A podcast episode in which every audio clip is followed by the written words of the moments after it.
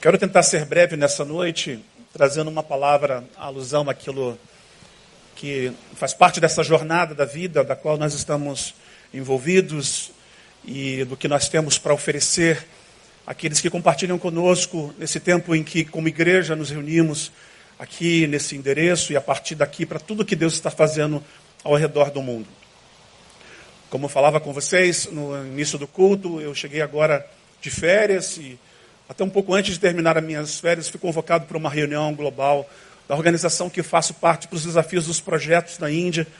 E chego ao Brasil com um desafio enorme dentro do meu coração, diante de algumas é, falas que vou tentar interagir nessa mensagem e até o final dela e ao longo desse período, desse ano, junto com essa igreja que tem aqui, através do nosso Ministério de Missões, junto com o pastor Paulo Elias uh, e toda a nossa equipe do Causas e tudo aquilo que nós pretendemos fazer e desenvolver para esse tempo. Mas é muito importante que a gente saiba com quem a gente está se relacionando, quem é o nosso Deus. Quem é esse Jesus a quem nós dizemos seguir? Que tipo de Cristo foi apresentado a nós? Você sabe a inteireza do coração da nossa liderança, de tudo que nosso pastor tem tentado nos ensinar desse Jesus próximo, desse Jesus humano, desse Jesus que é tudo poderoso. E hoje aqui em complemento a tantas palavras de tudo que temos ouvido aqui, quero falar dessa analogia do Salmo 45 para edificar a sua vida, chamar a sua atenção para algumas correções de rumo, porque quando falamos no início que nós temos que marchar, a pergunta é marchar para onde? Para fazer o quê? Com quem nós estamos indo? E esse Deus já se propôs muito antes muito antes, inclusive, desse texto aqui, muito antes da fundação do mundo, a vir na nossa direção, a caminhar com a gente, a viver com a gente.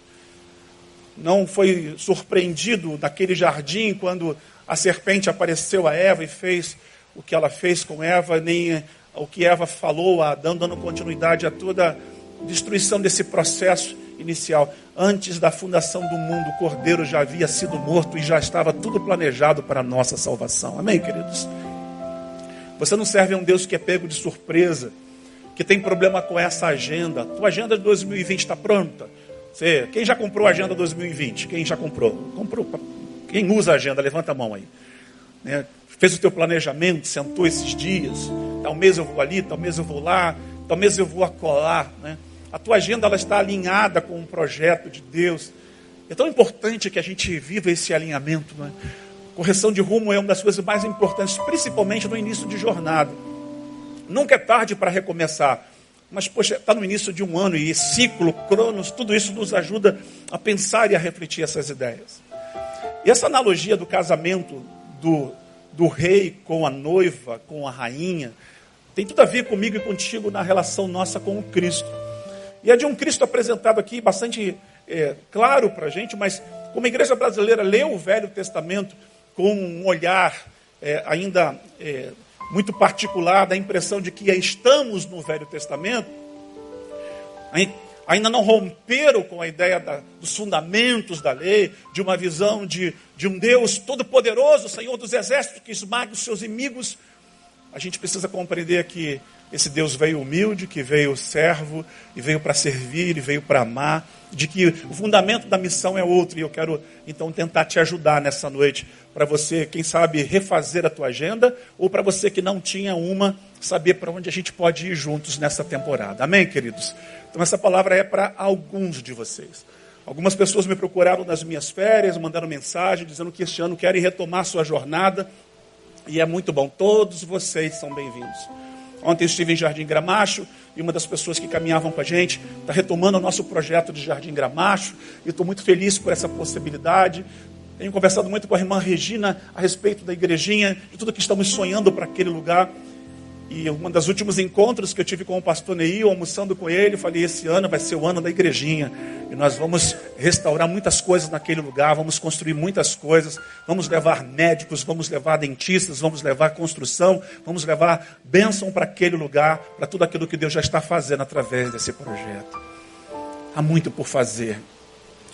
Mas você precisa saber com quem você está lidando. Então, olha para esse texto. O autor diz: O meu coração ferve ou transborda, minha versão é um pouco diferente, então deixa eu ler aqui. Dirijo os meus versos ao rei, a minha língua é qual pena de um hábil escriba. Tu és mais formoso dos filhos dos homens. A graça se derramou nos teus lábios, por isso Deus te abençoou para sempre. Cinge a tua espada a coxa, ó valente, na tua glória e majestade. E em tua majestade cavalga vitoriosamente pela causa da verdade, da mansidão, da justiça, e a tua destra te ensina coisas terríveis. As tuas flechas são agudas no coração dos inimigos do rei. Os povos caem debaixo de ti. O teu trono, ó Deus, subsiste pelos séculos dos séculos. Cetro de equidade é o cetro do teu reino. Amaste a justiça e odiaste a iniquidade. Por isso, Deus, o teu Deus, te ungiu com óleo de alegria, mais do que a teus companheiros. Todas as tuas vestes cheiram a mirra, a aloés e a acácia. Dos palácios de marfim, os instrumentos de corda te alegram. Filhas de reis estão entre as tuas ilustres donzelas. A tua mão direita está a rainha, ornada de ouro de Ofir. Ouve, filha, e olha, inclina os teus ouvidos, esquece-te do teu povo e da casa de teu pai. Então o rei se afeiçoará à tua formosura, ele é teu senhor. Presta-lhe, pois, homenagem. A filha de Tiro estará ali com presentes. Os ricos do povo suplicarão o teu favor. A filha do rei está esplendente lá dentro do palácio. As suas vestes são entretecidas de ouro. Em vestido de cores brilhantes será conduzida ao rei. As virgens, suas companheiras que a seguem, serão trazidas à tua presença. Com alegria e regozijo serão trazidas, elas entrarão no palácio do rei. Em lugar de teus pais estarão teus filhos. Tu os farás príncipes sobre toda a terra. Farei lembrar do teu nome de geração em geração pelo que os povos te louvarão eternamente. Aleluia. Essa relação que o salmista, que não se sabe exatamente quem é o autor desse salmo, salmos como esse, somados a outros doze, que foram escritos com essa visão messiânica, esses cânticos que são os salmos, cantados naqueles dias em que o povo andava lá atrás, antes da chegada de Jesus como ele era visto, de como ele deveria ser no futuro, de como seria a sua manifestação, manifestação para trazer a, o, ponto, o ponto de convergência da história, de tudo aquilo que Deus estava desenhando num plano magnífico de salvação e de transformação das coisas aqui nessa terra. Eu amo fazer casamento. Em dezembro último, antes de sair de férias, fiz o casamento de uma jovem que Cláudia atende no consultório. E foi muito, muito, muito bonita a festa. Nós estivemos numa casa lindíssima ali em Campo Grande. E falava-lhes a respeito de um texto de Eclesiastes que é melhor serem dois do que um. Essa ideia do matrimônio, de como a gente, ainda nesses dias atuais, onde o amor está em baixa, mas as pessoas querem se casar, elas querem estar juntas. Apesar do número de divórcios estar crescendo muito, muitas pessoas querem se aliançar às outras que amam. Quem aqui está hoje presente que vai se casar esse ano? Tem alguém? Alguém entre nós, ali um casal, aqui outro, ali outros dois, ali outra jovem. Tão importante é esse tempo na vida da gente, não é? Eu já vou caminhando para os meus 29 anos de casado, caminhando junto ao lado de Ana Cláudia, da jornada da vida, de como é bom quando a gente se une a alguém e caminha a vida com todos os desafios que a vida propõe, mas superando-os em cada uma delas. E o salmista, ele está contente ele está feliz. Porque esse é o casamento dos casamentos. Essa é a boda das bodas. Essa é a festa das festas. Esse é o momento máximo da história em que as coisas vão culminar num ponto importantíssimo. A humanidade não compreende isso aqui ainda. Talvez você que segue a Jesus, talvez, quem sabe, ainda não. Para outros que já amadureceram a ideia, compreendem o que é essa relação Cristo noivo e sua igreja noiva, o que significa esse comprometimento, esse envolvimento, essa cumplicidade que remete para esta vida a dois. Bom, a minha palavra não é exatamente sobre casamento, mas não tem como não falar de um texto que fala de casamento de Cristo e sua igreja, sem mencionar essas partes. No que envolve a festa do que envolve os símbolos, como da aliança. De uma aliança que é visível, é simbólica. Essa aqui é de prata, das bodas de prata dos 25 anos já passados. Mas essa não foi a minha segunda aliança. Eu acho que eu já contei isso aqui para alguns de vocês.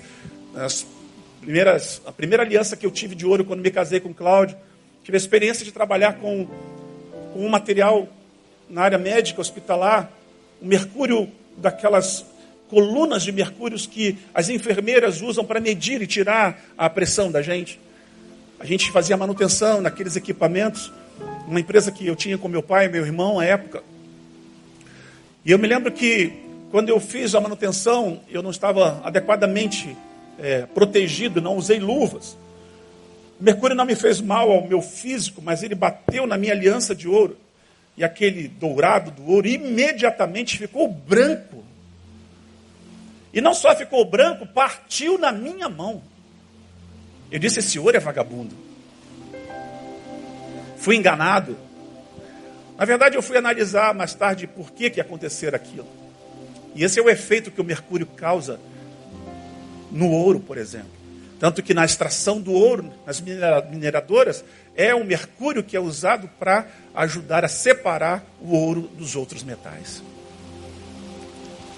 Bom, eu comprei uma nova aliança, mas outras alianças foram perdidas até que essa aqui está no meu dedo durando, graças a Deus. Né? Nem o ladrão levou e não vai levar em nome de Jesus, e nem estou trabalhando com nada perigoso.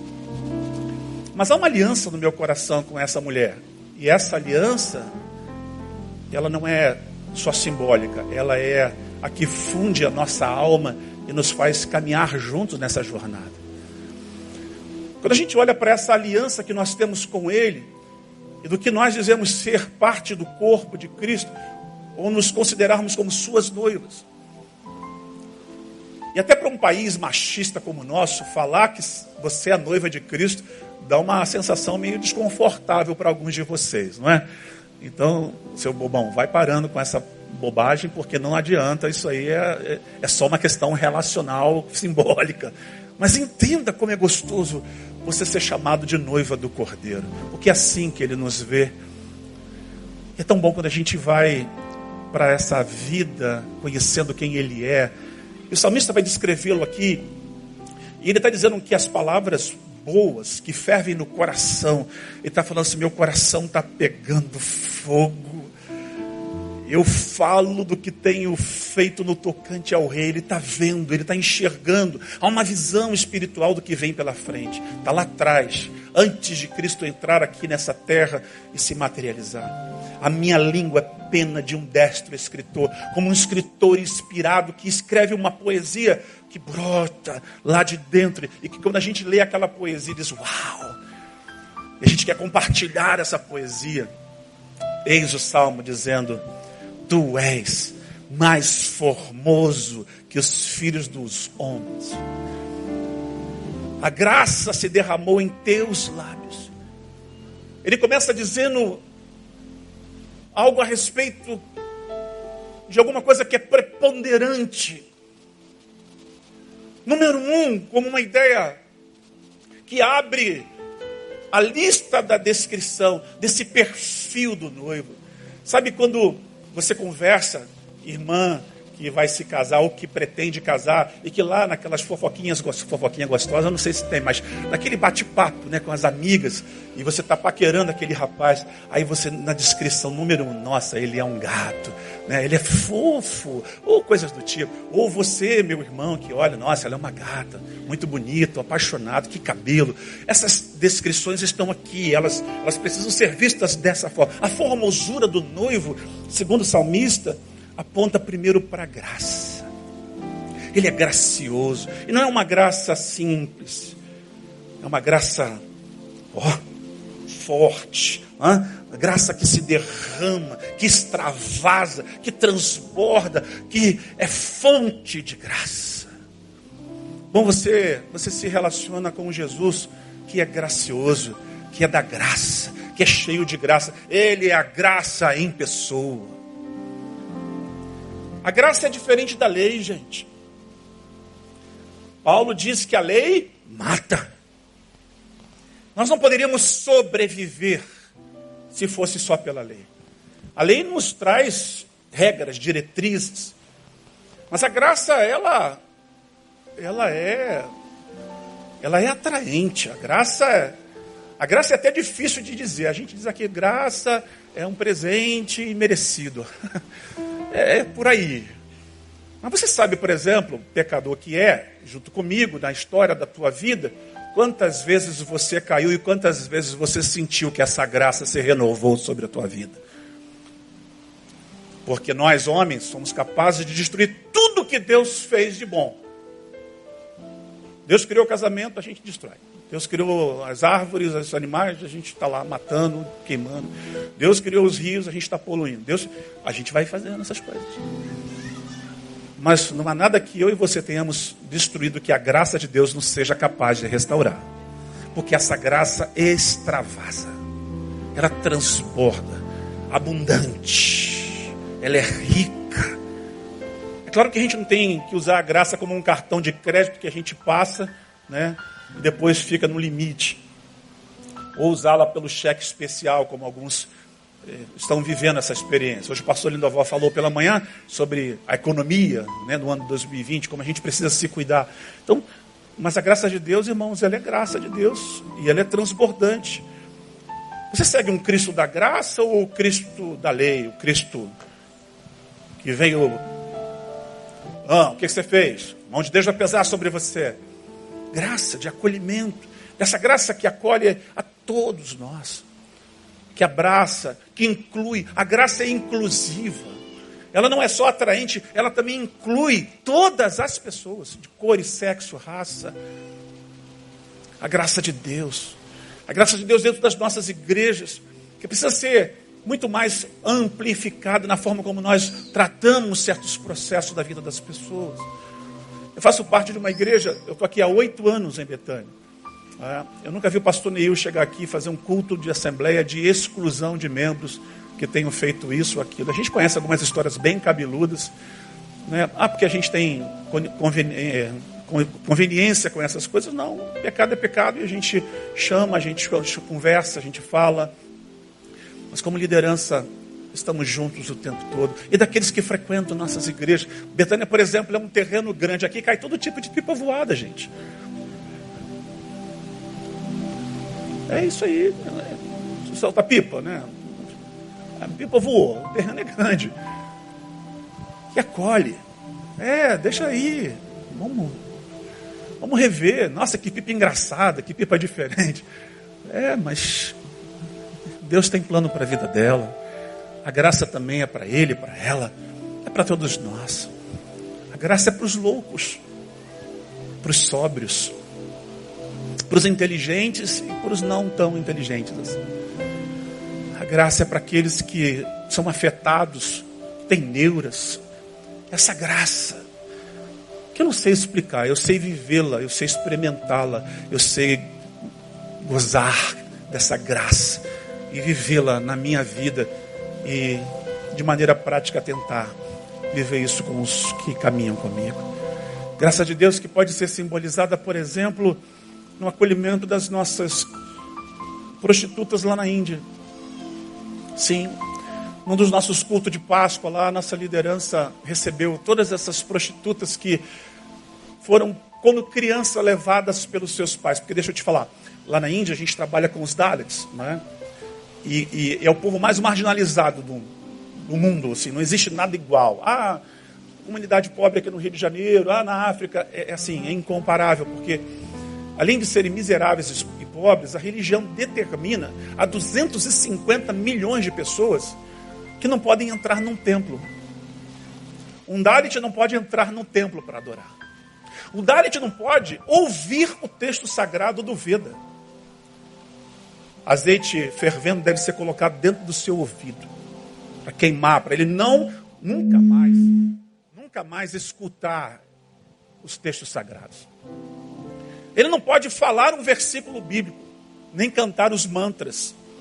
Sua língua deve ser decepada, para que ele nunca mais professe e profane os templos sagrados de Brahma. É. Aí você imagina que meninas, agora mulheres, já entregues lá no passado, aos 9, 10 anos de idade, pelos seus pais, a uma deusa chamada Yelama, consagrada para que elas fossem prostitutas rituais ou cultuais. Diferente de prostitutas que vendem seus corpos em troca de dinheiro, e que mesmo pagando aos cafetões, no contexto lá da Índia, ela só tem direito a comer e a dormir, nem o dinheiro para desfrutar de sequer uma parte das coisas que a vida pode proporcionar. E desde criança elas vivem essa experiência. Aí um dia levamos elas na igreja, e aí receberam lá elas todas num culto de ceia. Imagina você, essas mulheres participando da ceia e comendo à mesa junto com aqueles que estavam ali servindo ao Senhor e acolhendo-as com graça. É que você e eu, que temos problemas com a religião, não conseguimos entender o nível que isso leva a uma pessoa que está debaixo de uma profunda exclusão. Não é uma exclusão só pela vida errada que ela leva. Ah, porque vida errada é a forma como a gente chama, né? É prostituta, aponta o dedo e diz pecadora. Mas mais do que aquelas que não merecem sequer uma pedrada, é lembrar por que elas fazem o que fazem e viveram o que viveram. E, lembrando, como David, jamais poderiam pisar no templo. E quando elas foram recebidas, elas disseram: Nós nunca fomos abraçadas, nós nunca fomos acolhidas, nós nunca fomos queridas, nós nunca pudemos entrar num templo sagrado e o Deus de vocês, o Jesus de Nazaré, nos acolheu. Nós queremos esse Deus para a gente. É assim que a gente trabalha. E é assim que a graça desse formoso Jesus, diferente, que abraça aqui, recebe, que inclui. Em teus lábios flui graça. O texto segue dizendo no versículo 3: Cinge a tua espada coxa ao valente com a tua glória e a tua majestade. E essa ideia ainda do Velho Testamento de uma espada como uma arma. No Novo Testamento, irmãos, esquece. Você que é armamentista, você que gosta de pensar na ideia de ter armas, o Evangelho é da paz. Jesus falou para Pedro que tinha uma espada e tentou cortar a cabeça de Malco, abaixa a tua espada. O evangelho é de pacificação. Mas aqui está sendo simbolizado pela espada. E o que é espada na Bíblia, irmãos? Efésios vai falar que a espada é a palavra. Que palavras saem da boca desse noivo? Que palavra é essa que, que brota e que traz luz e que traz revelação? Hebreus vai dizer que a espada que o Senhor tem, e a sua palavra, ela é mais cortante do que uma espada de dois gumes, que corta dos dois lados. E ela divide o que? A alma do espírito. E é capaz de discernir as intenções dos nossos corações. Essa espada do noivo, portanto, é a sua palavra. E ele, como o Logos, João, capítulo 1, abre dizendo: No princípio era o Verbo, e o Verbo era Deus, e o Verbo estava com Deus. Jesus não só tem uma palavra de vida, ele é a própria palavra de vida. Há pessoas que têm alguma coisa para oferecer. Jesus é a própria vida em pessoa, em todas as dimensões o caminho, a verdade, a palavra. E é essa palavra que quando João ouve lá em Apocalipse e diz que a sua voz era como um som de muitas águas. Você já teve a experiência de a Foz do Iguaçu algum dia, você sabe o que eu estou dizendo.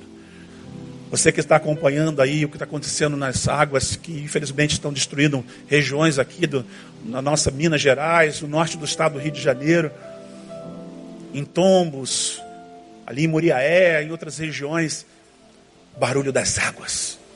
A comparação que João faz do que ele consegue discernir é de um poder, mas é ao mesmo tempo uma voz de amor. A voz do marido, do noivo, que vem para ajudar a sua noiva, que traz palavra de segurança. Quantas vezes nós maridos, noivos, namorados, na falta de sabedoria falamos mais asperamente com o nosso cônjuge. Jesus, ele trata a sua noiva com amor. E essa palavra, ela precisa ser entendida como uma palavra que dá diretriz, como uma palavra que orienta, como uma palavra que dá segurança, como uma palavra de uma liderança que não se impõe, mas de uma palavra que ao ouvir o som da sua voz, a gente sabe para onde a gente está indo quando ele diz alguma coisa. A gente precisa conhecer Jesus. Ler e reler o Novo Testamento. Ler, por exemplo, Mateus 5, 6 e 7. Já é um bom começo de ano para você. Você quer entender Jesus? Leia Mateus 5, 6 e 7. Ali estão concentradas todo o suco, todo o sumo. Ali está concentrado, na minha leitura bíblica, o que eu diria que é a fonte que nós precisamos para desdobramento de tudo que é cartas paulinas, petrinas, de tudo que a gente lê, inclusive no Velho Testamento, diz a respeito do que é palavra de Deus para nós. Sua formosura, portanto, tem a sua graça, a sua espada que está ao seu lado, e diz aí que com tua glória e majestade, ele exerce a maneira como essa palavra tão majestosa. Mas como pensar essa ideia de rei e reino se nós não temos um país monárquico? Na Inglaterra, nós temos o estabelecimento de um trono, Rainha Elizabeth II, que já caminha aí para mais de 68 anos de reinado, durando esse tempo todo. Eles estão sempre na imprensa, mais recente informação que você que acompanha aí, as leituras, sabe, da Meghan Mark, que casou com Harry, e, e estão saindo dessa, dessa convivência dinástica para uma vida mais livre. Eu estava lá em Londres aí um dia assistindo num canal de televisão rapidamente, o tempo que me sobrou, e o repórter perguntou na rua: Você sabe o custo mensal que a família britânica, anual que a família britânica é, é, traz para os cidadãos é, da Grã-Bretanha? Ninguém sabia. Aí o repórter falou: 1 bilhão e 500 milhões de libras por ano. Uau! É muito dinheiro, gente. Dinheiro com segurança, com passagem, com reforma disso, roupa daquilo, das representações, das estruturas, das compras. É um grande negócio, é um business. Bom, sabe o que a rainha da Inglaterra, Inglaterra manda naquele país? Você sabe o que ela manda? Não? Nada. É uma figura. Nem ela, nem o Harry, nem o Charles, que estava lá em Davos falando de questões climáticas. Eles são figuras, são simbólicas. Quem manda naquele país é o parlamento, primeiro-ministro e os seus. Essa relação é bem interessante porque nós que vivemos num país com sistema de república, com presidente, né, que temos Congresso, que temos Câmara, que temos STF, que temos essa estrutura diferente, não conseguimos conceber muito essas ideias. Mas vale você trazer esses conceitos para você perceber por que, que reinado está sendo apontado aqui. Bom, era a época de reis, possivelmente ou Davi, possivelmente Salomão, alguns dizem inclusive que se fala aqui de Salomão. Mas a bem da verdade é que a palavra dele é uma palavra fiel, uma palavra que não mente, é uma palavra que se cumpre, é uma palavra que se estabelece.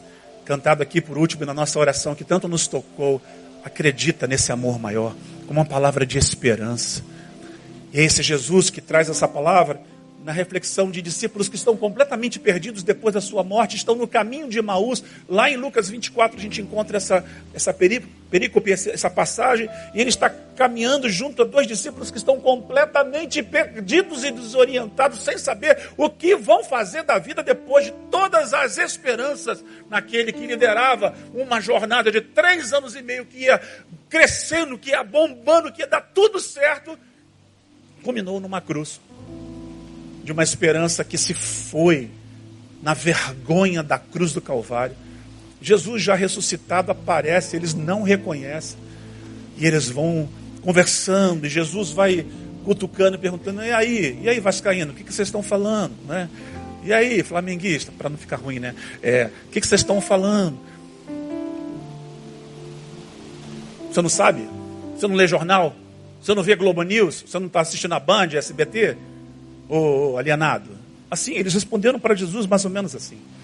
Você não sabe o que aconteceu de Jesus, que nos chamou e a gente foi atrás dele, a gente viu a vida brotar, a gente viu, viu o leproso ficar puro assim na frente da gente. A pele do cara estava podre. Comida, viu? Pedaços da pessoa tinha desaparecido já. De repente a gente viu aquilo. A gente viu o cego enxergar, cara. Eles estão falando com Jesus. A gente viu os ouvidos dos surdos pum, destapar.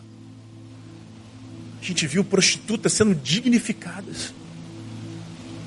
Aí, quando o caldo estava grosso, quando a vida a gente ia entrar em Jerusalém e a gente ia reinar.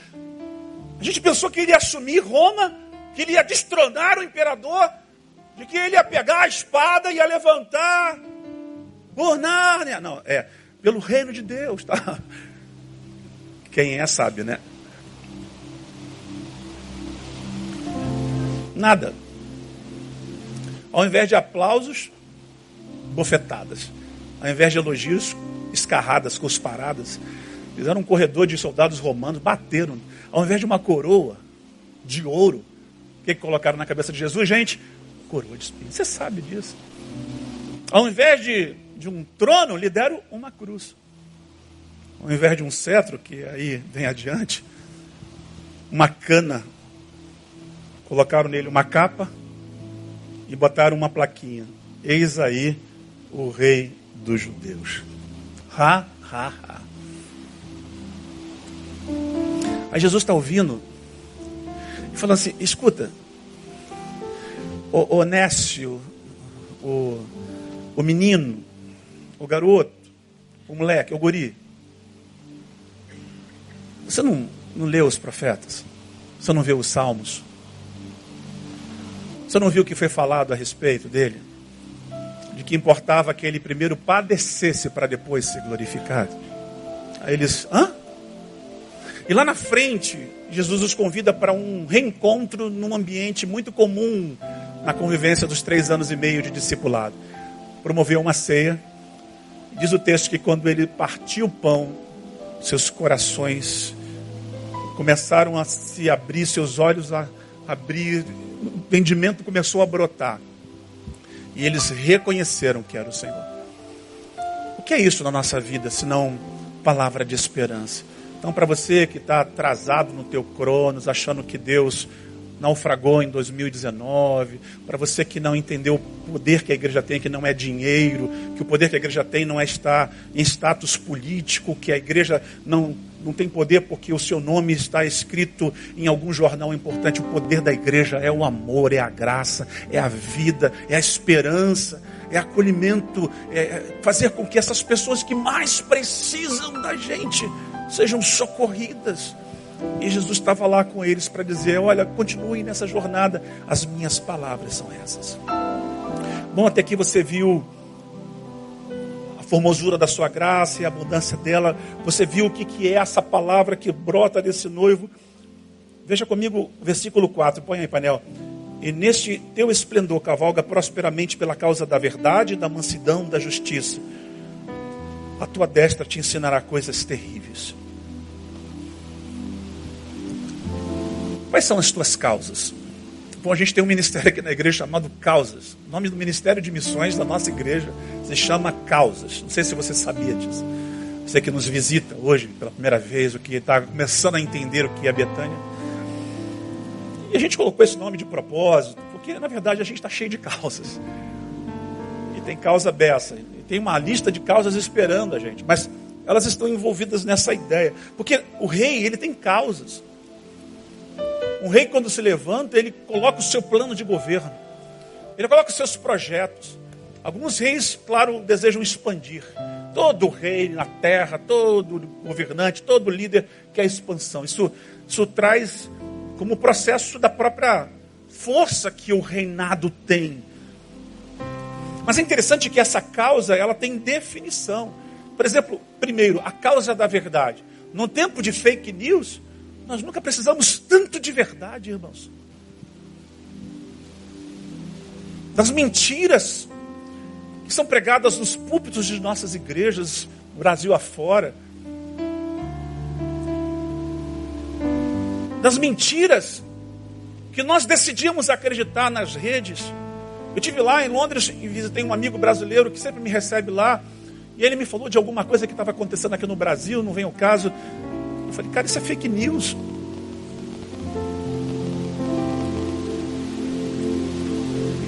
E segundo as estatísticas, as pessoas idosas são as mais responsáveis por compartilhar fake news. Porque normalmente ela vê lá um gatinho dando bom dia e tem alguma coisa escrita, ela manda para o outro, nem sabe o que está ali. No nosso ambiente familiar, a gente já deu umas chamadas dos nossos idosos. Ó, segura isso aí, porque isso aí não é para divulgar, isso não é verdade. Nós precisamos de verdade, irmãos. Jesus falou assim: Eu sou a verdade. Além de dizer que é o caminho, de que é a vida. E o que é a verdade? Bom, a verdade, primeiro, ela dói dentro da gente. Porque nós somos uma mentira. Eu e você nós somos uma mentira.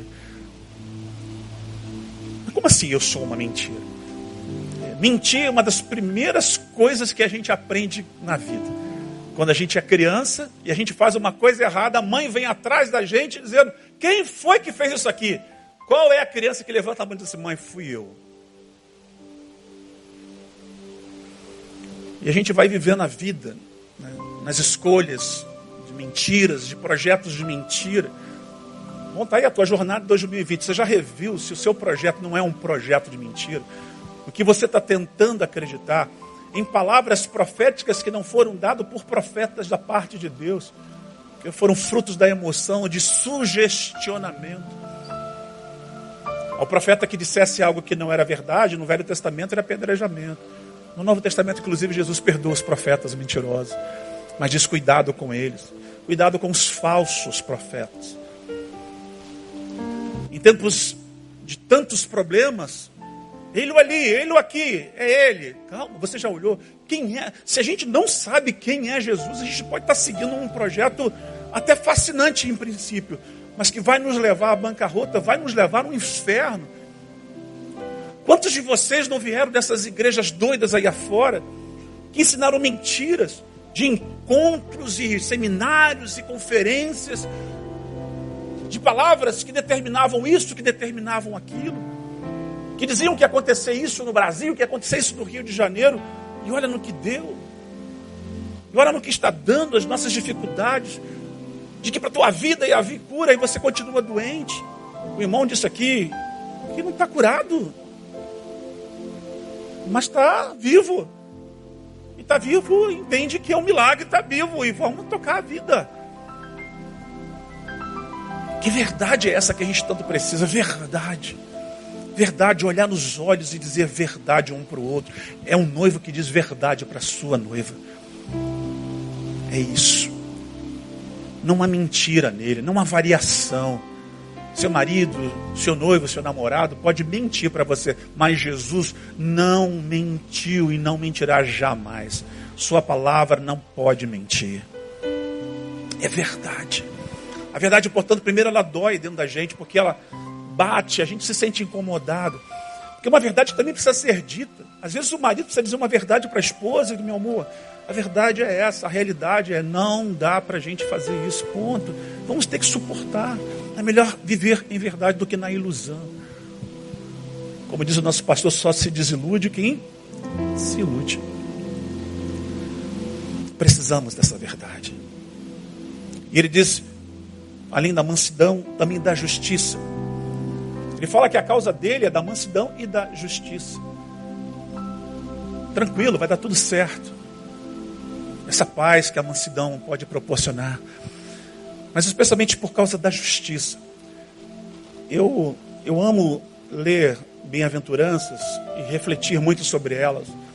E uma das coisas que eu tenho pedido a Deus nas minhas orações, que sempre se renovam a cada ano, entre três orações básicas que eu tenho feito na minha vida, uma delas é: Deus, não permita que o fogo na minha vida apague. Isso é a oração lá de Levítico, quando diz: E o fogo arderá continuamente no altar, não se apagará. Então eu quero sempre esse fogo do Espírito dentro da minha vida, porque é isso que é combustível para a minha renovação da esperança, da vida, da jornada, do serviço, do ministério, da vocação. Porque servir cansa, gente, cansa.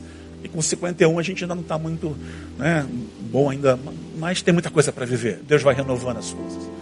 A segunda oração que eu tenho feito ao longo da minha jornada é: Deus, o Senhor está fazendo grandes coisas no mundo, não me deixe de fora. E aí ele falou: ah, é? então vem cá, vou te botar no causas, vou te mandar para as favelas do Rio de Janeiro, vou te mandar para o sertão, vou te mandar para a Índia. Eu falei tanto que queria conhecer o Caribe, ele me levou para o Haiti, né? E eu estava lá na Índia esses dias e pensando, caramba, sentado à mesa com este homem, Joseph de Souza, o nosso diretor e fundador, um ativista, um cristão, um líder. Ele é a liderança cristã, a referência da liderança cristã no seu país. E é um homem que tem sido reconhecido como um dos maiores ativistas pelos direitos humanos das mulheres e das crianças. Ele escreveu um artigo recentemente, eu vou publicá-lo após essa mensagem lá no meu Facebook. Está em inglês, você pode colocar lá, traduzir, o Google traduz para você, você ler lá. De um olhar que para além da religião, de um olhar que está para as mulheres e as crianças, os mais os mais subjugados em qualquer lugar do mundo. E no contexto Dalit, pior ainda. Porque uma mulher Dalit de dia, ela é intocável. Um Dalit é um ser tão impuro que seus serviços são mergulhados nos esgotos, mergulhar literalmente, tirar as fezes das casas pelo lado de fora. A mulher trabalha com a parte seca das fezes e os cadáveres, e os homens trabalham com toda a parte líquida. E é pesada a vida dessa gente. De dia elas são intocáveis, mas à noite elas são estupráveis. Em 1994, foi dado ao direito das mulheres à Índia de elas poderem entrar no templo. Aí já não estou falando mais de idade, estou falando das mulheres indianas. Porque, segundo os padrões da religião hindu, assim como no Velho Testamento, a mulher menstruada não podia se envolver em processos culticos, ritos. Na verdade, ela não podia se envolver em quase nada no Velho Testamento. O Velho Testamento é um programa para homens, mas Jesus veio restaurar as coisas para as mulheres. E pensando nessa causa da justiça, é tão interessante o papel de Jesus na história, porque quando lá em Mateus ou nos evangelhos, eu falei isso porque eu não sei onde está. Ah, Maria e Marta se encontram com ele, né? Na casa e recebem Jesus. Maria vai fazer algo diferente da sua irmã e ela se senta aos pés de Jesus. A Marta vai para a cozinha fazer quitute, que era o serviço das mulheres. Ó, consciência de vida, né? Sobre situação cultural. Papel da mulher fazer comida, servir, lavar, dona de casa. Cuidadoras, como são chamadas hoje em dia. Mas a Maria não, Maria ficou no pé de Jesus. Essa simbologia do momento em que Maria está aos pés de Jesus se sentar. Se eu for para cá, vai dar microfonia? Acho que não, né? Posso vir, Leandro? Então ela está sentada ali, ó, no pé de Jesus. E ela está olhando para o Senhor. E essa simbologia ela é tão interessante porque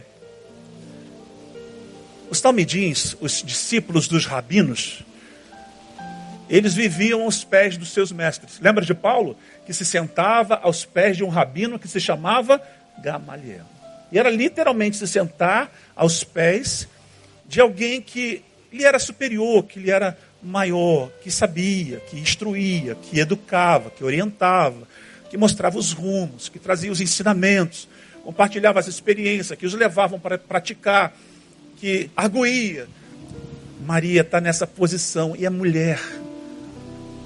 E o Novo Testamento está dizendo, e é Lucas, na verdade, que diz isso, me lembrei agora, porque Lucas é o evangelho que fala muito mais dessa amplitude dos, dos, das minorias, dos, dos que pouco têm espaço na, no resto da Bíblia. E ele fala muito das crianças e das mulheres. E Marta é irritada na cultura, ainda que aprisiona a velha estrutura e fala: Senhor, dá uma bronca na minha irmã. Ela tem que ajudar a fazer as coisas. E fica aí sentadinha no teu pé. O que, que ela está achando? Está se sentindo, né? Jesus chama a atenção da, da Marta. Ele diz: Marta, Marta, segura aí, filha. Ela escolheu a melhor parte. O que é isso para a vida, então, da causa da justiça? Que isso tem a ver com causa da justiça? Jesus vem trazer justiça, ele vem colocar as mulheres no mesmo patamar que os homens. Ele vem dar lugar e voz às crianças. Ele falou assim para os discípulos que andavam irritadinhos com crianças que às vezes se comportavam mal diante de certos movimentos, segundo eles, né? Tentando repreendê-las, Jesus falou: oh, Deixai vir a mim os pequeninos, porque dos tais é o reino dos céus.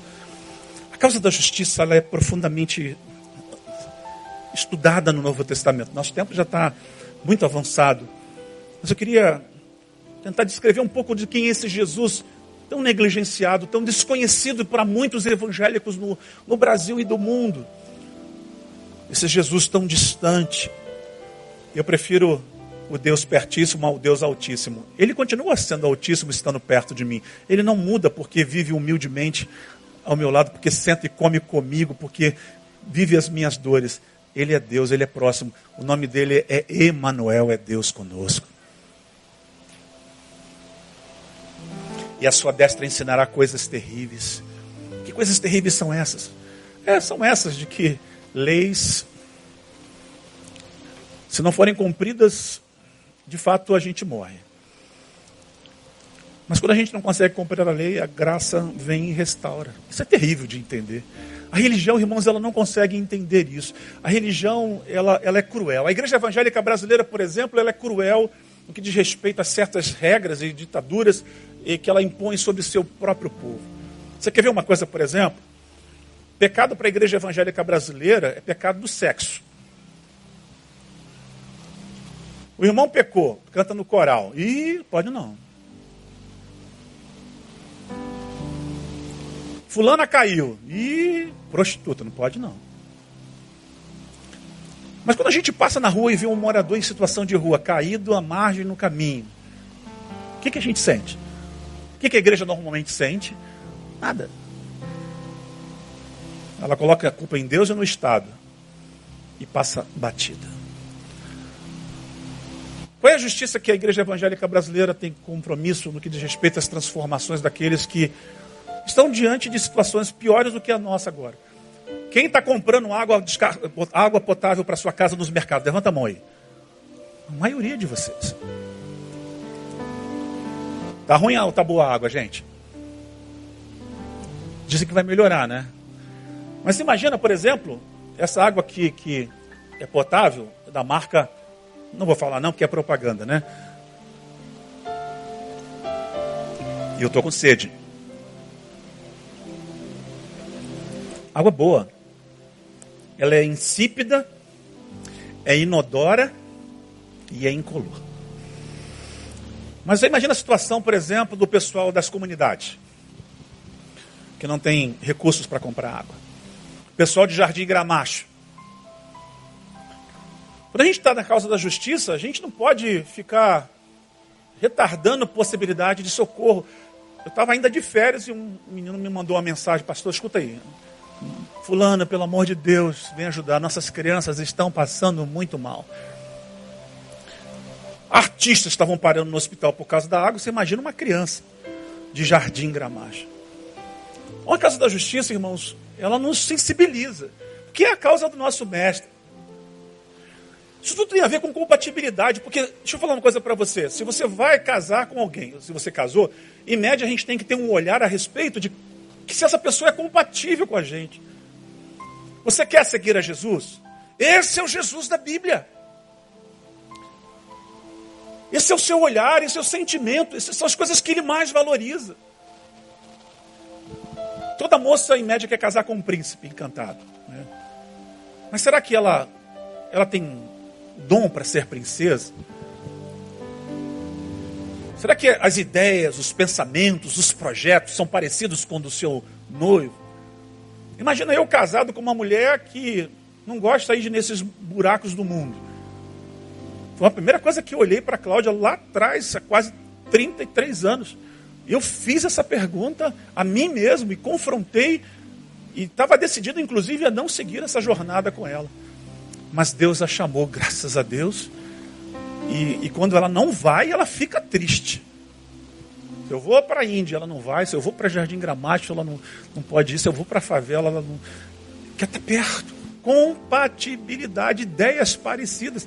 Gente, Jesus tem causas da justiça, da verdade. Se você não ama a justiça, nesse nível que a justiça é, porque justiça para alguns é uma coisa, mas a justiça só é uma coisa. É a justiça do, da qual Deus está nos demandando ideias. Por exemplo, Paulo diz que o evangelho do reino de Deus não é nem comida e nem bebida, mas é justiça, paz e alegria no Espírito Santo. Como uma sociedade vai ter paz e alegria no Espírito Santo se ela não tem justiça? Justiça que estabelece as bases de qualquer sociedade.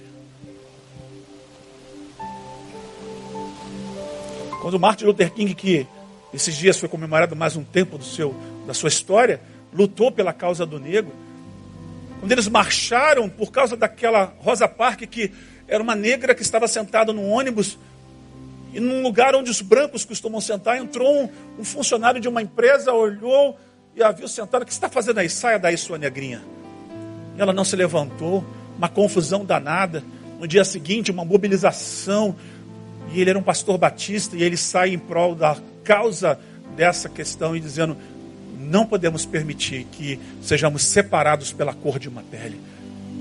E porque também é mulher, e o direito de uma mulher nesse sentido deve ser maior do que de um homem de estar assentado num banco.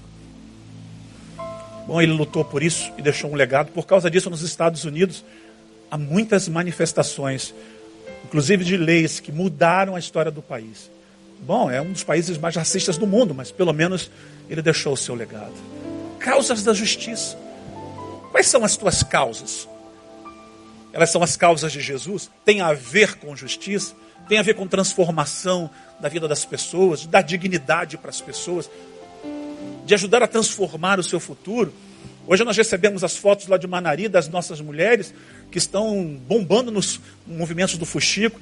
Elas fizeram uma obra atrás de uma casa, fizeram uma oficina, elas ganharam uma máquina de costura industrial, já estão fazendo as produções dos fuxicos e nós vamos ampliar esse empoderamento das mulheres lá de Pernambuco. Porque, irmãos, elas não querem só água, elas não querem só cesta básica, elas querem produzir, elas querem ter o seu próprio salário.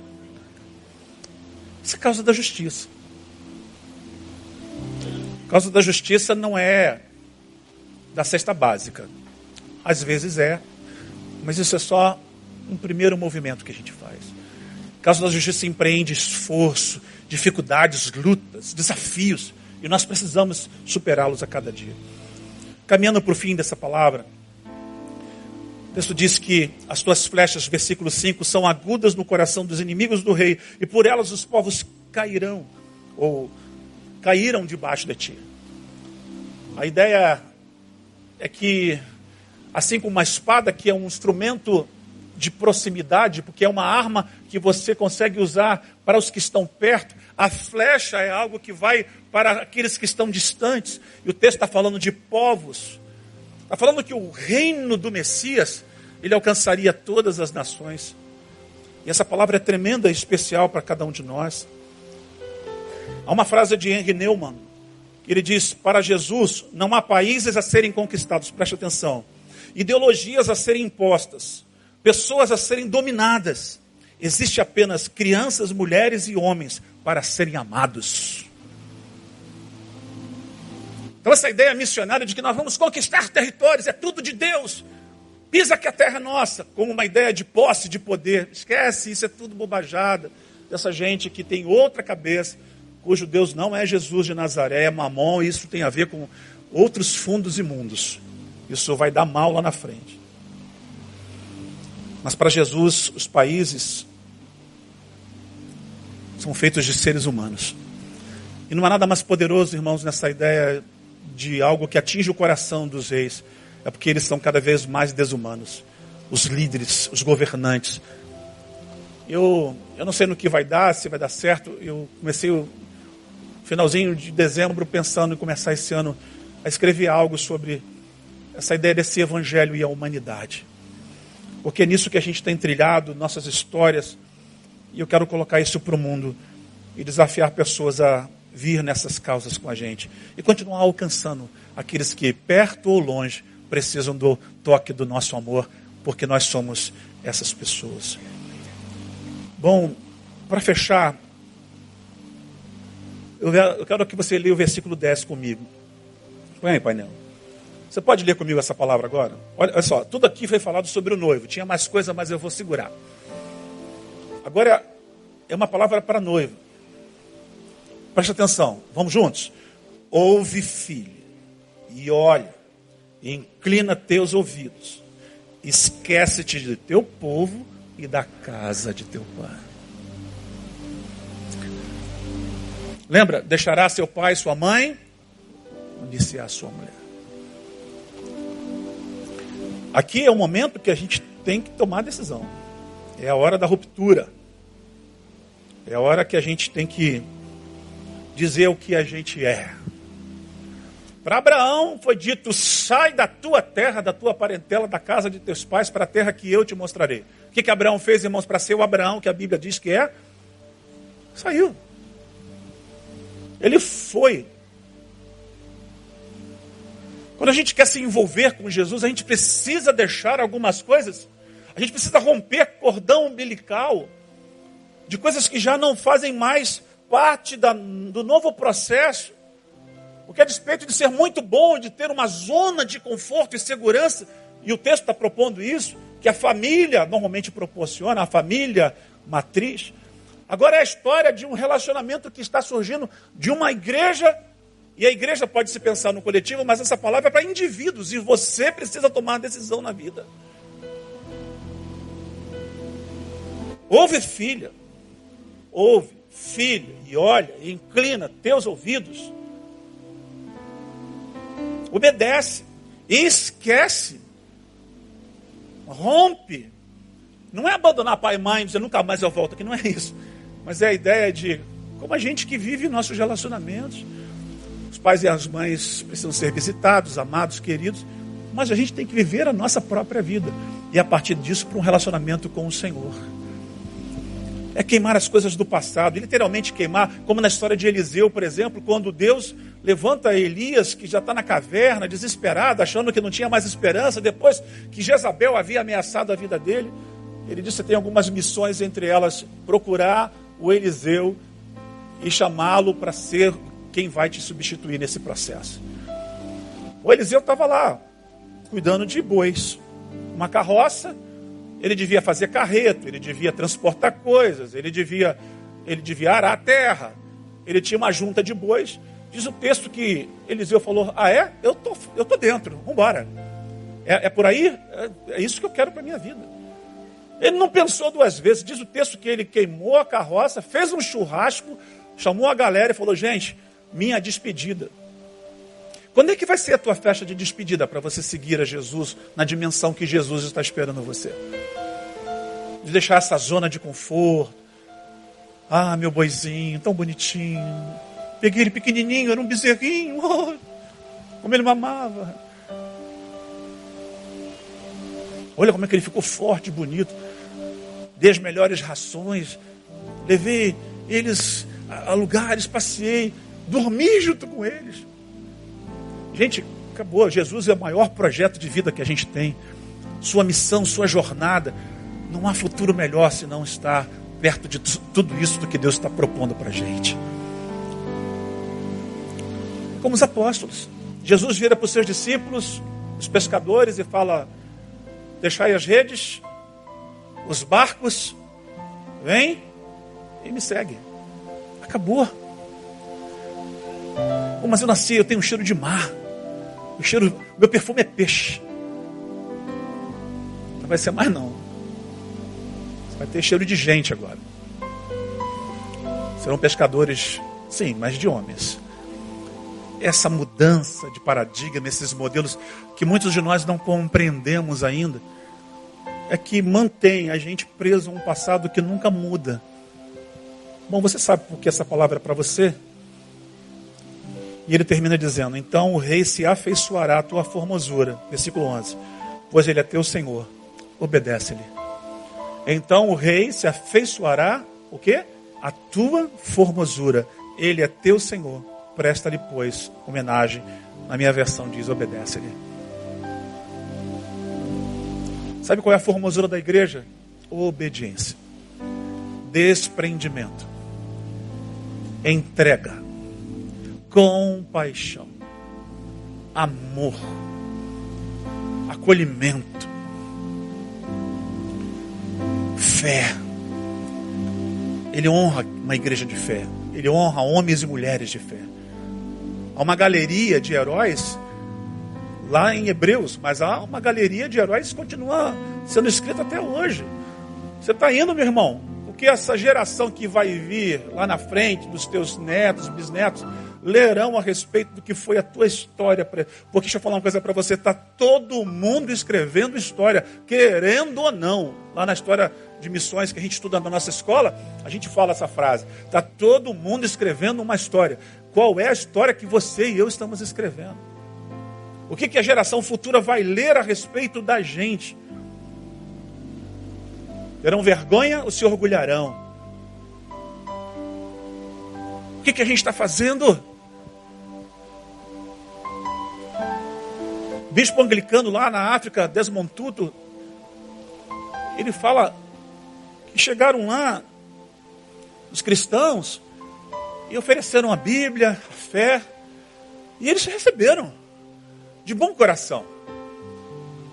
Mas quando eles abriram os olhos, eles já tinham perdido suas terras, seu direito, sua dignidade. E ele foi um dos líderes que, junto com Mandela, lutou contra o apartheid. E foi uma das maiores atrocidades que trouxe aquilo que você sabe na história. Ele foi o primeiro líder negro da igreja anglicana na África. Nós precisamos dar espaço na sociedade de uma teologia que ainda é branca, de uma teologia que ainda é colonizadora. Nós precisamos entender que o reino de Deus é um reino de justiça e que se a igreja quer ficar linda, bela, cheirosa, desculpa a palavra se você se sentir ofendido, gostosa para Jesus, ela precisa mudar muita coisa. Porque o que atrai o noivo e a formosura da noiva não é essa aparência que os templos das nossas igrejas evangélicas brasileiras, que custam milhões aos cofres. Não, não é isso. A beleza de uma igreja não está no seu prédio, no seu ar-condicionado, nos seus bancos, nas suas cores. Não, não, não está nos nossos equipamentos. A beleza de uma igreja está no seu serviço. E essa é uma igreja de serviço. E nós não vamos mudar a nossa rotina, porque queremos continuar sendo formosos, segundo o que a Bíblia tem nos ensinado, para que o noivo possa olhar para nós e se afeiçoar, e se apaixonar, e dizer: essa é a minha igreja amada eu tenho prazer nela. Que Deus te abençoe nesse tempo. Que 2020 seja um ano onde o Senhor e você viva o melhor ano da sua vida. Onde você desfrute das intimidades com Deus e você viva para Ele com Ele em compatibilidade, com graça, com palavra de verdade, pela causa da justiça. Sim, para que você faça pelos que mais precisam tudo aquilo que eles necessitam. Que o Senhor te abençoe e te guarde em nome de Jesus. Vamos ficar de pé nessa noite para a gente ir embora.